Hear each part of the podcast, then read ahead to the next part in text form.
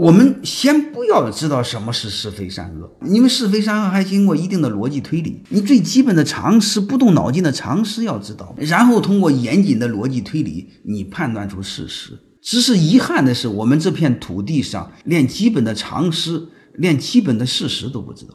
你多少要有点常识，就会成了被孤立，就会别人骂你负能量，这是很可恶的。你比如一个孩子大半夜的帮父母做小买卖，啊，一天挣不几块钱，啊，这就叫正能量。然后你再问这个孩子大半夜的为什么还要帮父母做小买卖，你就不能问，你那一问就是负能量。一个九十多的老太太卖小吃，大半夜的卖，凌凌晨三点的卖，这叫正能量。